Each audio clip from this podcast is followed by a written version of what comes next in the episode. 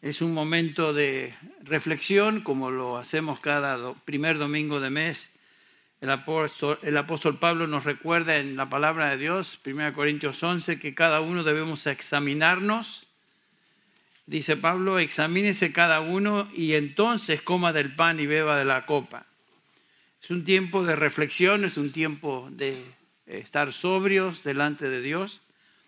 ¿Por qué?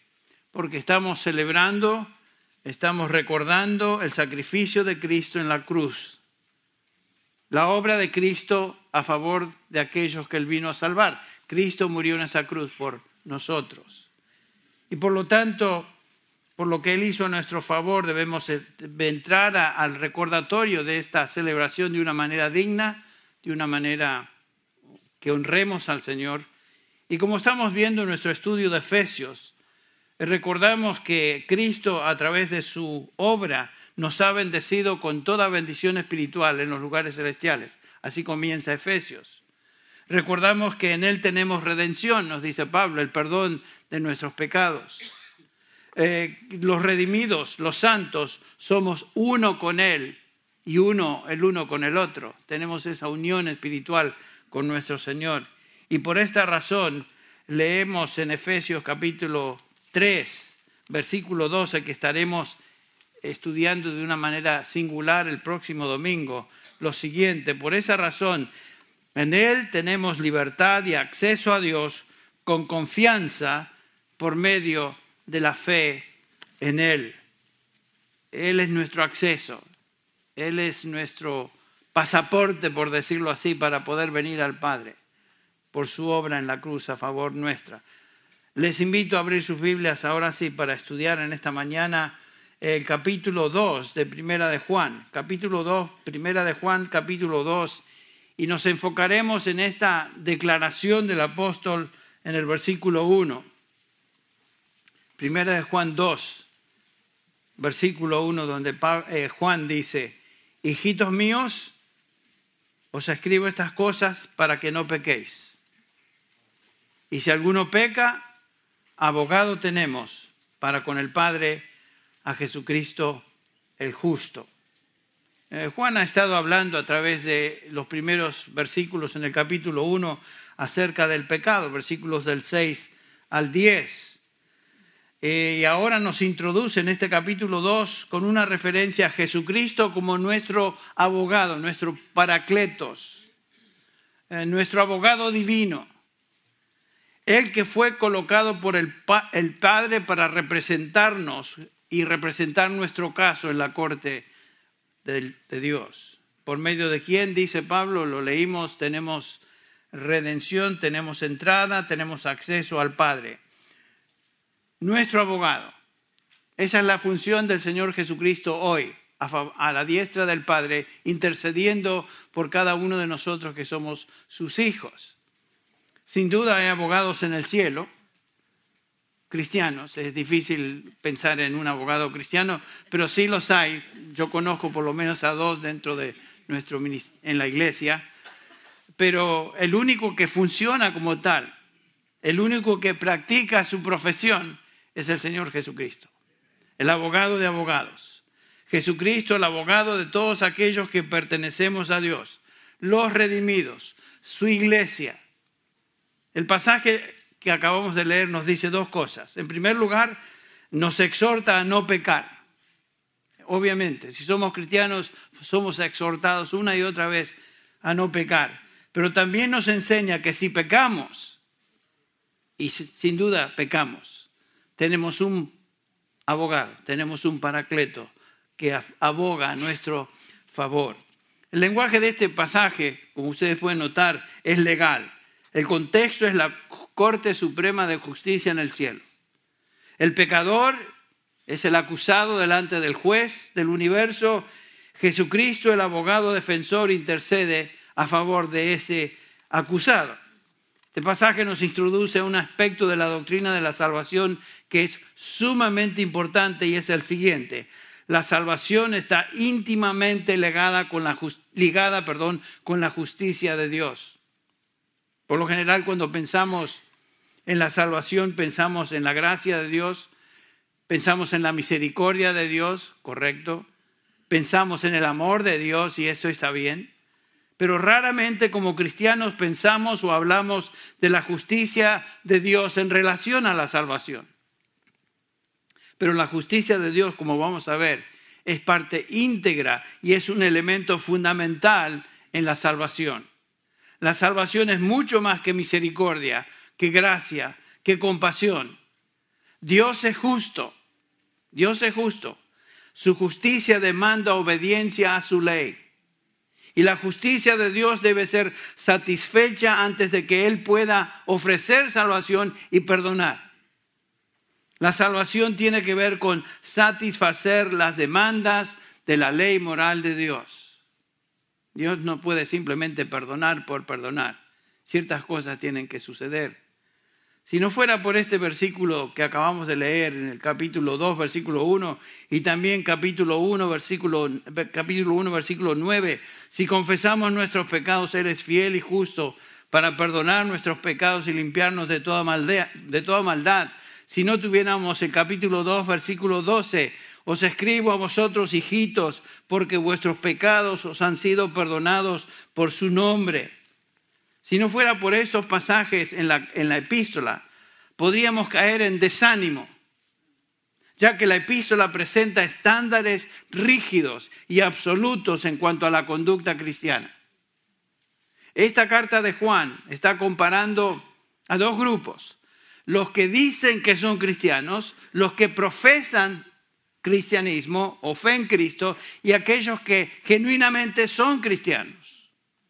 Y Juan nos dice que no es suficiente profesar y decir que uno es cristiano.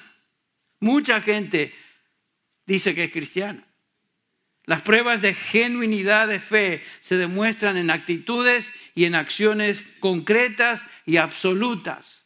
Por ejemplo, un cristiano, nos dice Juan, se caracteriza por andar en la luz, capítulo 1, versículo 7. Si andamos en la luz como Él está en la luz, tenemos comunión los unos con otros y la sangre de Jesucristo, su Hijo, nos limpia de todo pecado. Un cristiano, nos dice Juan, también confiesa sus pecados. Lo leímos en el capítulo 1, versículo 9. Esa es la característica de un verdadero cristiano. Confiesa sus pecados, no los esconde, no les llama otras cosas, sino que confiesa su pecado. Un cristiano también anda Guarda los mandamientos de Dios. Noten el capítulo 2, versículo 3. En esto sabemos, dice Juan, que hemos llegado a conocerle si guardamos sus mandamientos. Esa es la característica de un genuino creyente. Un cristiano también anda como Cristo anduvo. Noten el versículo 6 del mismo capítulo. El que dice que permanece en Él debe andar como Él anduvo. Un cristiano, nos dice Juan, también ama a sus hermanos. Capítulo 2, versículo 9, versículo 10, capítulo 3, versículo 1, capítulo 4, versículo 7 y varios pasajes en, este, en esta epístola. Juan nos dice que un verdadero creyente ama a sus hermanos. Capítulo 2, versículo 29 nos dice Juan que un creyente verdadero practica la justicia. Noten el versículo 29 del capítulo 2. Dice, si sabéis que Él es justo, sabéis también que todo aquel que hace justicia, que es nacido de Dios, un verdadero cristiano. Un verdadero cristiano no practica el pecado. Peca, como veremos, pero no es el patrón de su vida andar en pecado. Noten el versículo 6 del capítulo 3. Todo el que permanece en él no peca, o sea, no está pecando, es un tiempo presente. Todo el que peca ni le ha visto ni le ha conocido. Noten el versículo 9. Ninguno que es nacido de Dios practica el pecado porque la simiente de Dios permanece en él y no puede estar pecando porque es nacido de Dios. Pueden notar eso. Un verdadero creyente también tiene victoria sobre el mundo. Capítulo 5, versículo 4. Noten ustedes cómo se expresa el apóstol Juan. 5, 4 porque todo lo que es nacido de Dios vence al mundo. Un verdadero creyente no es vencido por el mundo, sino que vence al mundo.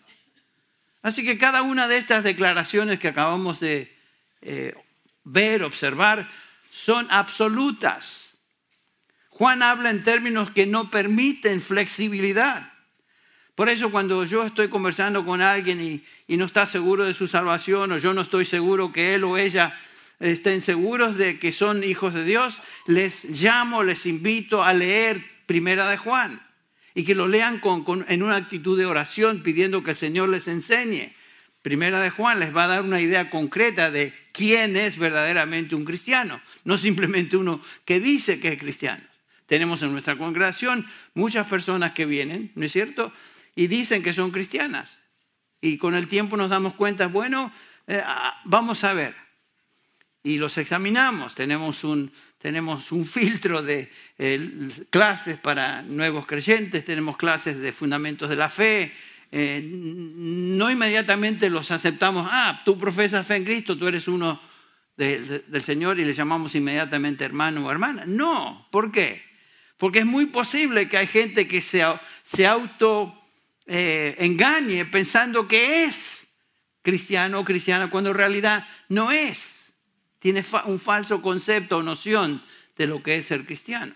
Bueno, eh, Juan nos enseña que eh, ser cristiano demanda ciertas cosas. Un creyente, sin embargo, al leer esta epístola puede concluir que fue escrita para creyentes que viven una vida perfecta. Un cristiano puede llegar a pensar que realmente él no puede compararse con lo que Juan declara.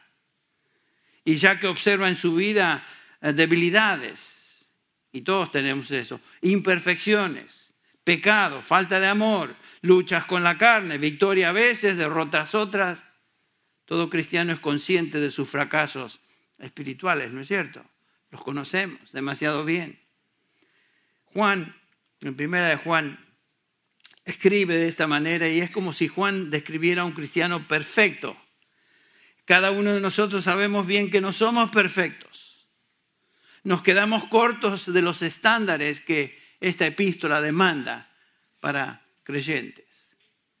Realmente podríamos desanimarnos hasta que leemos un versículo en medio de esta epístola como el que acabamos de iniciar nuestro, nuestro tiempo juntos. Hijitos míos, os escribo estas cosas para que no pequéis. Ese es el mandato. Pero si alguno peca y se supone que va a pecar. Si alguno peca, abogado tenemos para con el Padre Jesucristo, el justo. No se acaba todo. Gracias a Dios por eso. Este pasaje nos da ánimo, ya que nos hace ver que el pecado nos afecta, pero tenemos un abogado que nos defiende continuamente, que representa nuestro caso. Noten cómo Juan se dirige a los creyentes. Me encanta cómo Juan habla. Dice, hijitos míos una expresión favorita de Juan, particularmente en esta epístola, hijitos míos, y está hablando como un apóstol ya anciano, eh, posiblemente él ya tenía más de ochenta y pico de años, yo todavía no me siento que puedo llamarles a ustedes hijitos míos, porque todavía no he llegado a esa madurez, no soy un anciano de días todavía, no me, no me veo así por lo menos, pero Juan sí, eh, sin duda él había tenido influencia en estos creyentes. Sin duda él hablaba como patriarca, como apóstol, como hombre mayor. Por eso le llamaba ah, hijitos míos. Posiblemente muchos de ellos habían llegado al conocimiento del Evangelio por medio de Juan y eran hijitos espirituales de Juan. Pero sobre, sobre todas las cosas, lo más importante es que eran hijos de Dios. Y él se dirige a estos creyentes como hijos de Dios. Os escribo para que no pequéis. ¿Qué está diciendo? Bueno, la palabra pecar o pequéis es la traducción de un verbo en griego que es amartano, que literalmente quiere decir errar al blanco. En otras palabras, violar el estándar de la ley de Dios. ¿Y quién no hace eso? Todos violamos el estándar. Si alguno peca, es una condición de tercera clase en griego, que indica la posibilidad, posibilidad que sí va a suceder, si y es muy posible que esto suceda, esa es la idea. Si alguno peca, abogado tenemos, nosotros tenemos. ¿Quiénes son estos? Se refiere a los hijitos, a los creyentes, a los verdaderos hijos de Dios, a los redimidos, a la iglesia. Esta no es una promesa abierta, carta blanca a cualquiera. Es una promesa similar al que estudiamos en el capítulo 8 de Romanos, versículo 28. Todas las cosas ayudan a bien para los que, los que aman a Dios, los que conforme a su propósito son llamados. Es una promesa muy limitada solo y exclusivamente para los verdaderos creyentes, los hijos de Dios. Lo mismo acá.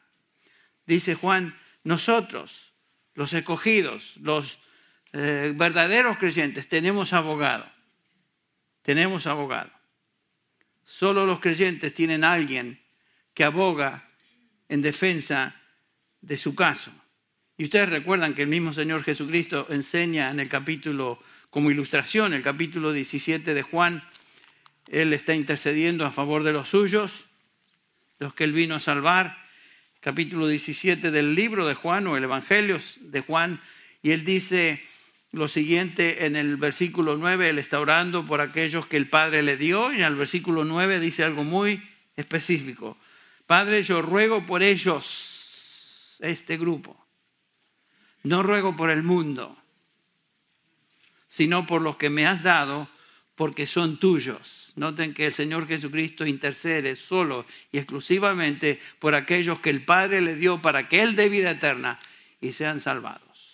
Mis ovejas oyen mi voz, yo les doy vida eterna, no perecerán jamás, ni nadie las arrebatará de mi mano. Mi Padre que me las dio. Esa, esa importante es realidad. Mi Padre que me las dio, mayor que todos es.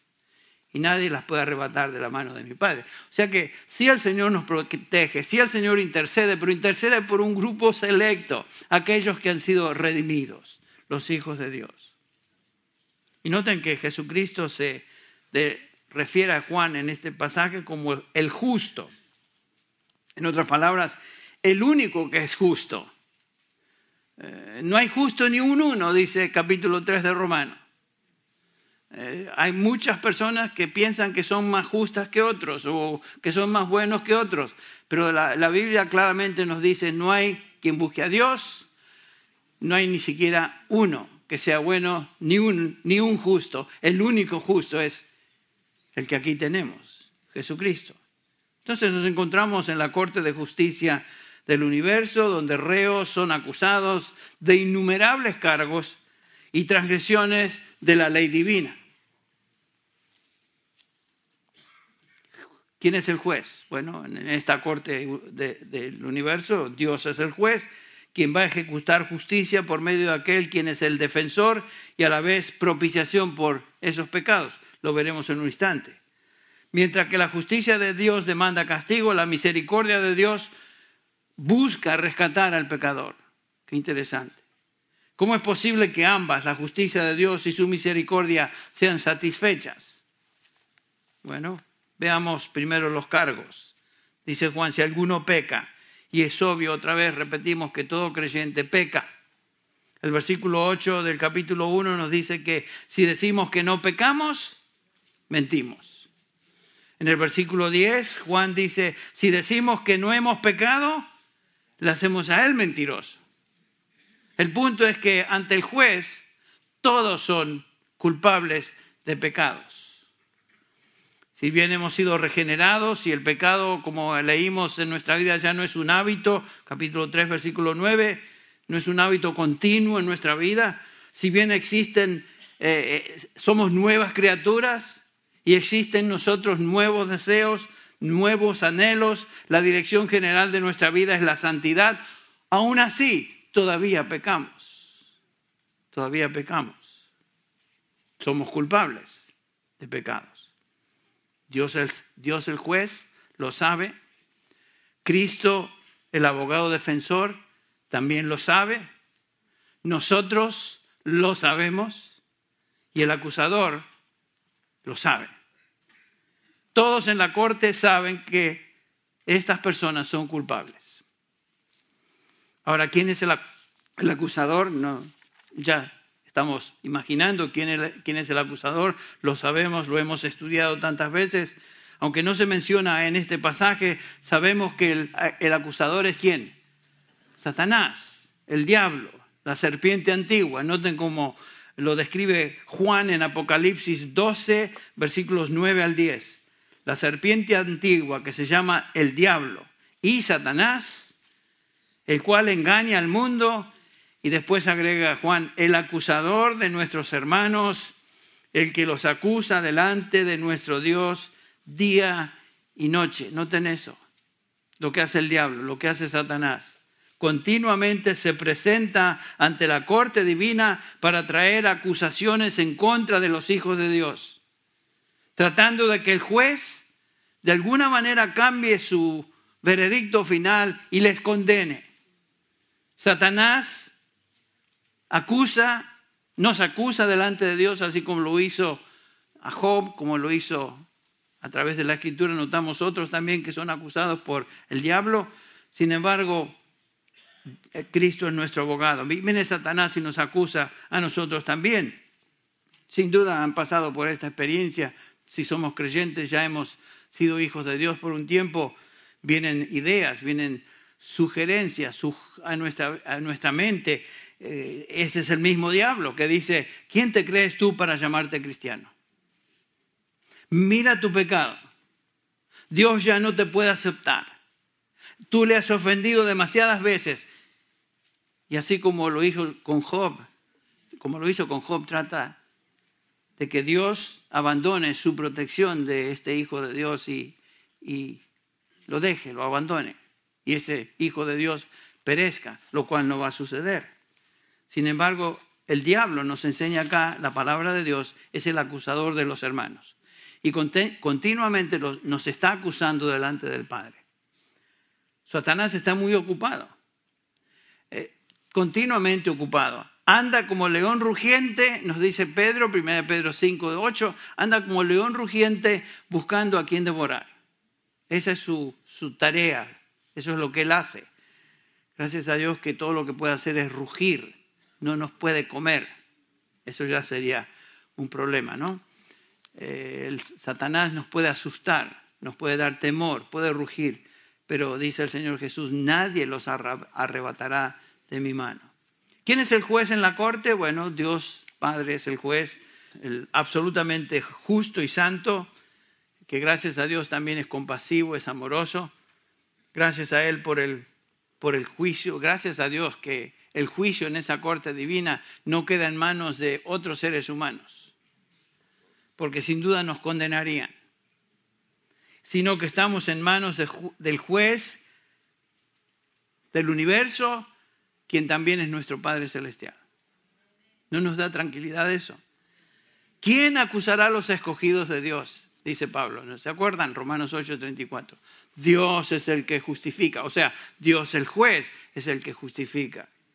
No importa las acusaciones, Él es el que nos justifica. Entonces el juez es el, el Dios Padre del universo y también nuestro Dios del universo y Padre celestial, nuestro Padre celestial y Salvador. Él es el autor de la ley. Estamos ante Él con la esperanza, con esperanza, pero al mismo tiempo con temor de su justicia, que demanda castigo por todo pecado y la paga del pecado nos enseña la palabra de Dios es que muerte. Eso es lo que merecemos.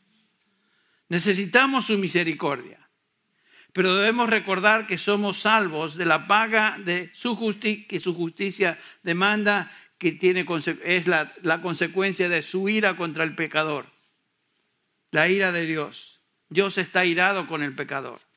Nos dice el pasaje que leímos en, en Efesios capítulo 2, ustedes recuerdan, Efesios 2, versículos 1 al 3, Él nos dio vida a nosotros o a vosotros cuando estáis muertos en vuestros delitos y pecados, en los cuales anduvisteis en otro tiempo según la corriente de este mundo, conforme al príncipe de la potestad del aire, el espíritu que ahora opera en los hijos de desobediencia, y noten el versículo 3 en particular, entre los cuales también todos nosotros en otro tiempo vivíamos en las pasiones de nuestra carne, satisfaciendo los deseos de la carne y de la mente.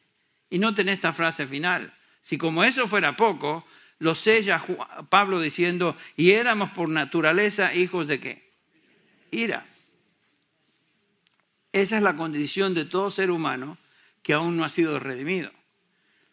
Todas las personas que vemos alrededor nuestro, Debemos tener un sentido de compasión porque están bajo la ira de Dios. Y la paga del pecado es muerte. Muerte física, por supuesto, pero muerte eterna, para siempre separados de Dios. Están bajo la ira de Dios.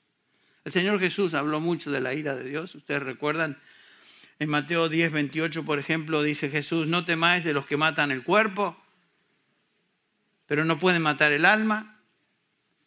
Más bien temed aquel que puede hacer perecer tanto el alma como el cuerpo en el infierno. El infierno es un lugar real en la escritura, no es un invento, no es algo que queremos asustar a los chicos hablando del, chamuco y del, del infierno. No, es algo real, no es un chiste, no es para reírse. Cristo está hablando del temor de que todo hombre debe tener delante del juez del universo. ¿Quién es Él? Dios. Otra vez el Señor Jesús en Lucas 12:5 dice, pero os enseñaré a quién debéis temer. Temed a aquel que después de haber quitado la vida tiene el poder de echar en el infierno. Sí os digo, a este temed. Debemos tener temor de Dios. ¿De qué fuimos salvados cuando creímos en el Señor Jesucristo? Somos salvados de la ira de Dios. En algunos este, púlpitos donde se predica un evangelio light, eh, hablan mucho de autoestima, que Dios nos salva de un falso concepto o un bajo concepto propio. ¿Fuimos salvados de la pobreza? ¿Fuimos salvados acaso de una vida sin significado? ¿Fuimos salvados de una vida vacía? ¿Fuimos salvados de, de depresión? ¿De qué fuimos salvados? De la ira de Dios. De eso fuimos salvados. Somos salvados de la ira de Dios, fuimos liberados del juicio del juez.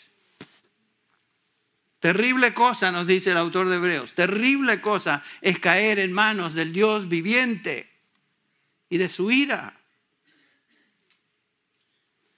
Aún, como creyentes, debemos tener ese sentido de temor, no de terror, pero temor. Temor. No venimos al Padre ahí de una manera chabacana, muy familiar, y le llamamos papito, como dicen algunos. ¿Qué papito ni papito? Por favor, déjese de sonceras. Diríjase al, Dios del universo como lo que es. Padre, el Señor Jesús nos enseñó a, hablar, a orar así. Padre nuestro que estás en los cielos. Él es el, el juez. Y ese juez, como estamos viendo, está irado con el pecador y traerá juicio sobre, todo hombre, sobre toda mujer que no se ha arrepentido.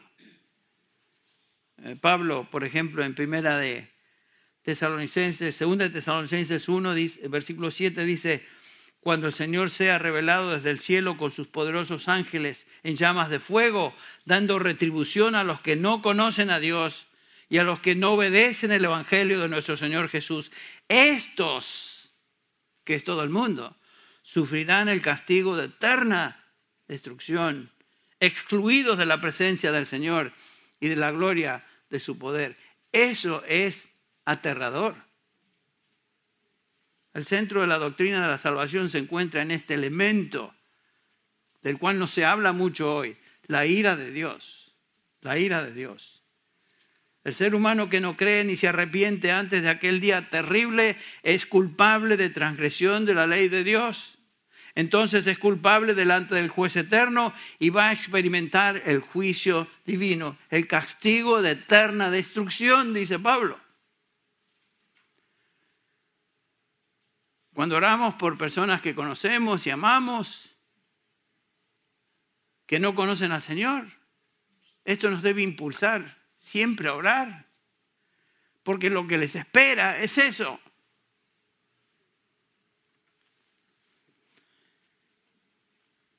castigo de eterna destrucción.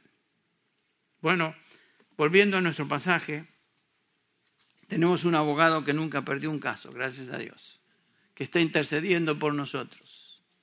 El juez su padre y no solo el juez es su padre y no solamente eso, sino que también es nuestro padre. Cristo es nuestro abogado quien nos representa ante esa corte divina. ¿De qué nos defiende?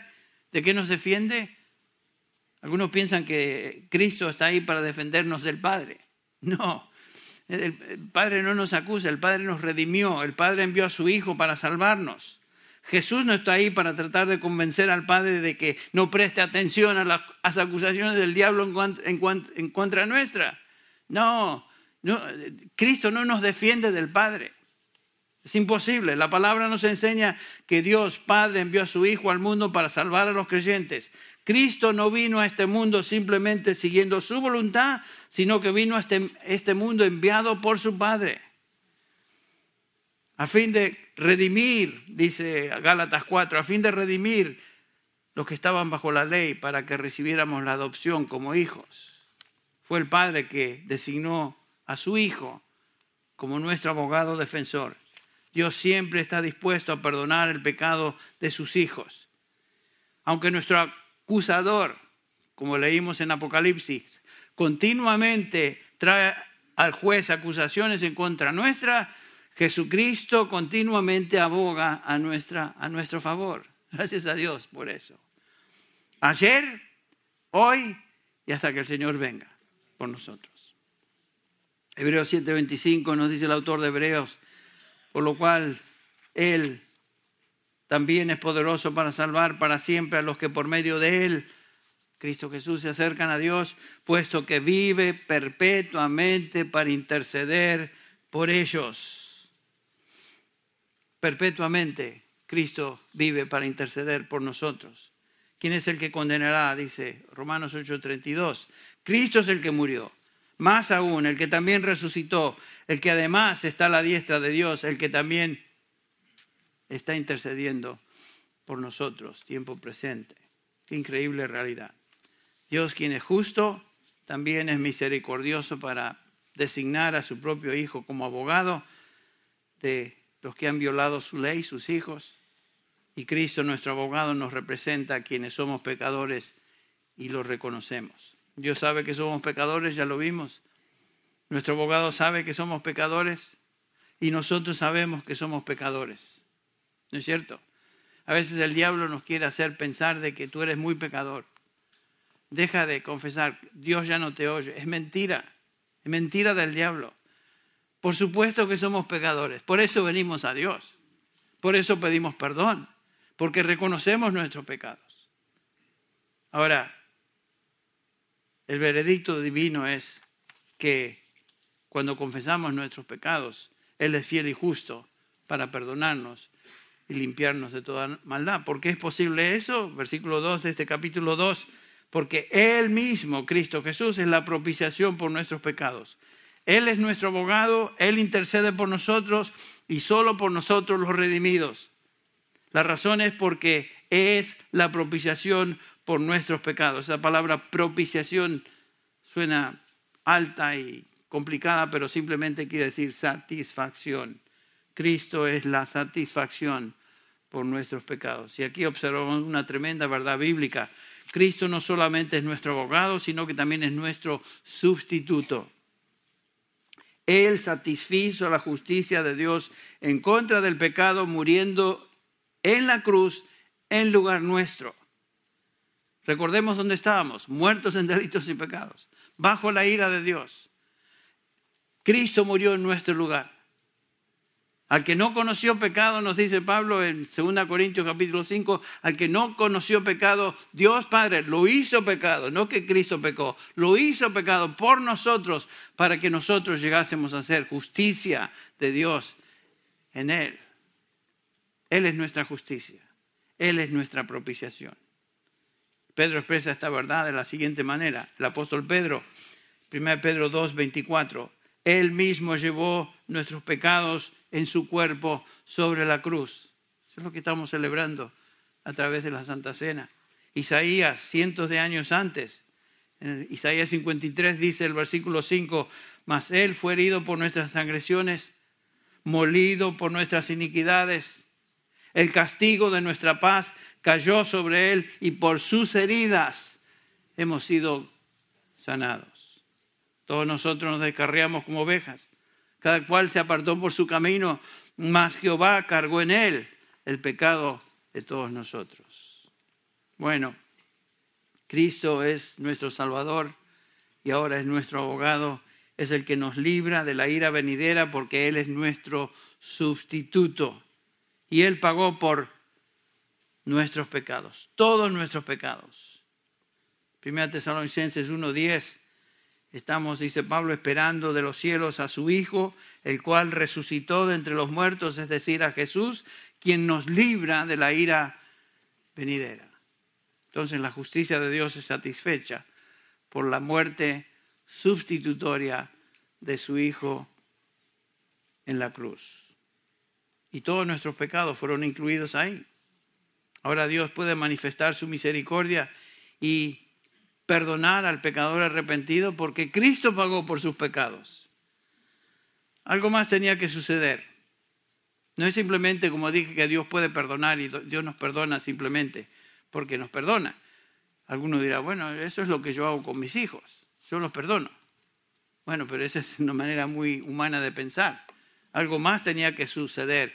El autor de Hebreos, Hebreos capítulo 9, versículo 22 nos dice, sin derramamiento de sangre no hay que, no hay perdón. Es imposible.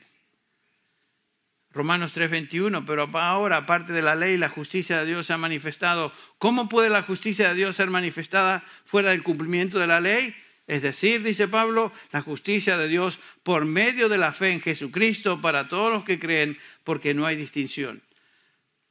Noten eso, la justicia de Dios es satisfecha en el sacrificio de Cristo, que es lo que vamos a celebrar en unos minutos. Y ahora Dios puede perdonar a los que creen en Jesucristo como su sustituto. Cuando el acusador viene delante del juez y trae sus acusaciones en contra de nosotros, el Señor Jesús aboga por nosotros. Y Jesús, sin duda, dice, Padre, es cierto que, que Henry pecó. Es cierto que Enrique pecó. Es cierto que Michael pecó. Es cierto que Rubén pecó. Es cierto, Padre pero yo pagué por ese pecado. Y el juez del universo tiene que simplemente cerrar el caso porque no hay acusación que valga para un hijo de Dios. Hay acusaciones, pero no hay acusación que valga. ¿Quién acusará a los escogidos de Dios? Dios el juez es el que justifica. Entonces, no importa qué acusación ni cuántas, Dios es el que justifica. Y si Dios justifica, se acabó el caso. ¿Quién condenará ahora? versículo 32. Cristo es el que murió, el que también resucitó, el que ahora está delante del Padre, el que también está intercediendo por nosotros. Entonces, por eso Pablo puede decir en Romanos 8.1, no hay condenación posible para los que están en Cristo Jesús. No hay condenación. ¿Nos damos cuenta de eso? A pesar de las acusaciones que vienen a nuestra mente, nuestro corazón, del diablo nuestra conciencia o lo que sea de otros, nos damos cuenta que si Dios nos justifica no hay condenación posible. Eso nos debe llevar a una, una actitud de continua gratitud por lo que Dios ha hecho a favor nuestro. Es porque Dios, perdón, Cristo Jesús está continuamente intercediendo que Pablo declara entonces que no hay condenación. ¿Quién acusará? Hay muchos que acusen, pero de nada vale. Aquellos por quienes Cristo intercede, ¿quién es el que condena? Cristo es el que murió, no puede, si Cristo está intercediendo por nosotros, no hay quien pueda condenarnos. Ahora, ¿existe alguna posibilidad aún remota de que de alguna manera el juez del universo, Dios Padre, cambie de opinión o Cristo deje de interceder por nosotros? ¿O que algo nos separe de Él? No, ¿por qué? Henry, pero lo dices con mucha convicción. Pablo lo dice con esta convicción. Noten la respuesta de Dios. ¿Quién nos separará del amor de Dios? ¿Tribulación? ¿O angustia? ¿O persecución? ¿O hambre? ¿O desnudez? ¿O peligro? ¿O espada? Y aquí Pablo comienza a ver posibilidades. Tal como está escrito, por causa tuya somos puestos a muerte todo el día, somos considerados como ovejas para el matadero. Pero en todas estas cosas, dice Pablo, somos más que vencedores. ¿Por medio de, quién? De aquel que nos amó. Porque estoy convencido. No es simplemente, ah, pienso que tal vez sí. Me inclino a pensar. No, estoy convencido que ni la muerte ni la vida, eso implica toda nuestra experiencia. ¿No es cierto? La vida no te puede separar y todo lo que ocurre en esta vida. La muerte no te puede separar. Ni ángeles, ni principados, ni lo presente, ni lo porvenir, ni poderes, ni lo alto, ni lo profundo, ni ninguna otra cosa creada nos podrá separar del amor de Dios que es en Cristo Jesús, Señor nuestro. Y hay algunos que dicen, bueno, pero yo me puedo separar de Dios. ¿Eres tú una cosa creada? Si eres una cosa, si eres criatura de Dios, la palabra de Dios me dice que ninguna cosa creada, inclusive tú ni yo, nos podrá separar del amor de Dios que es en Cristo Jesús. Cristo pagó en su totalidad por nuestros pecados. No existe ningún pecado que hayamos cometido o, que cometamos que no haya sido incluido en la cruz de Cristo. Gracias a Dios por eso. Por eso él pudo decir cuando, antes de expirar, ¿se acuerdan? Consumado es. O sea, la obra es perfecta, la obra fue hecha, no hay nada que quitar, no hay nada que agregar. Consumado es. El juez, que fue ofendido, el juez cuya ley nosotros violamos, es el juez que también nos escogió, el juez que nos dio un sustituto para que muriera por nosotros y para, pagara el precio de nuestra ofensa mortal, y ese sustituto es su propio Hijo. La justicia y el amor de Dios se unen entonces en la cruz. Cristo entonces propició por nuestros pecados. Y hoy intercede para siempre a nuestro favor como nuestro abogado hasta el día que estemos con Él. Bueno, eso es suficiente para regocijarnos y tener en mente lo que vamos a hacer al celebrar ahora la Santa Cena. Le voy a pedir a mis hermanos que van a ayudarme en la, repartir los elementos que por favor pasen al frente. Si tú perteneces al Señor Jesús, Él es tu abogado y defensor. Piensa en eso. Si tú no perteneces al Señor, si no conoces al Señor, nos dice la Escritura que Él manda a todos los hombres que se arrepientan. Eso es lo que Pablo nos dice ahí en Hechos capítulo 17 y simplemente lo voy a leer, capítulo 17, versículo 30. Por tanto, habiendo pasado por alto los tiempos de ignorancia, Dios declara a todos los hombres en todas partes que se arrepientan. Eso es lo que Dios manda de ti si no conoces a Cristo. Versículo 31. Porque Él, Dios, ha establecido un día por el cual juzgará al mundo en justicia por medio de un hombre a quien ha designado, habiendo presentado pruebas a todos los hombres al resucitarle de los muertos. Ese es Cristo Jesús. Ese es Cristo Jesús.